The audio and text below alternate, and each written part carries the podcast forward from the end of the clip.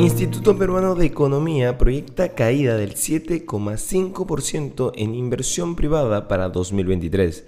Inversiones al día llega gracias a New Road, tu mejor solución en inversiones. Contáctanos.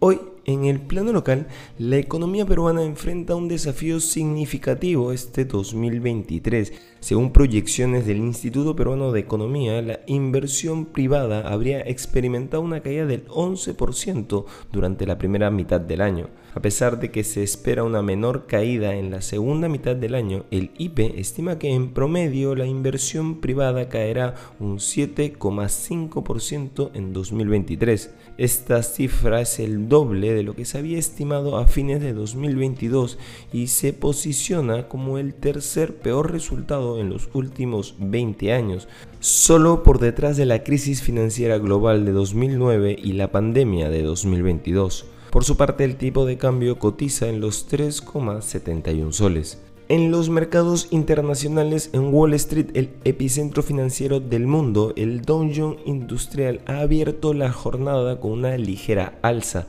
con un incremento del 0,3%. Por su parte, el S&P 500, que engloba las 500 empresas más grandes de Estados Unidos, ha mostrado un comportamiento similar, con un aumento del 0,25%.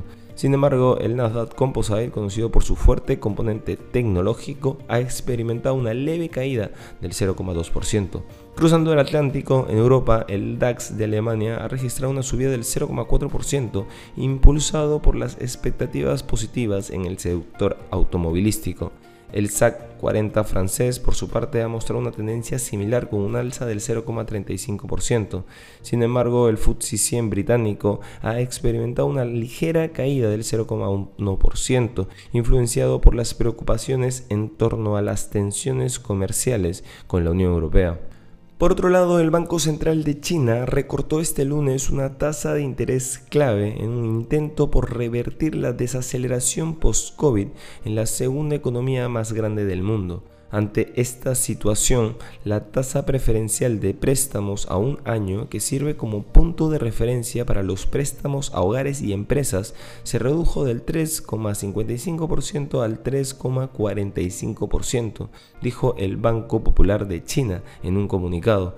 Recordemos que la tasa ya había sido recortada en junio. Y no queremos irnos sin mencionar que Goldman Sachs dijo el lunes que está sopesando la venta de una parte de su negocio de gestión del patrimonio de sus clientes más exclusivos, en un momento en que vuelve a centrarse en prestar servicios a los más ricos el Banco de Wall Street está evaluando alternativas para su unidad de asesores de inversión registrados, denominada Personal Financial Management, que gestiona unos 29 mil millones de dólares, según informó en un comunicado.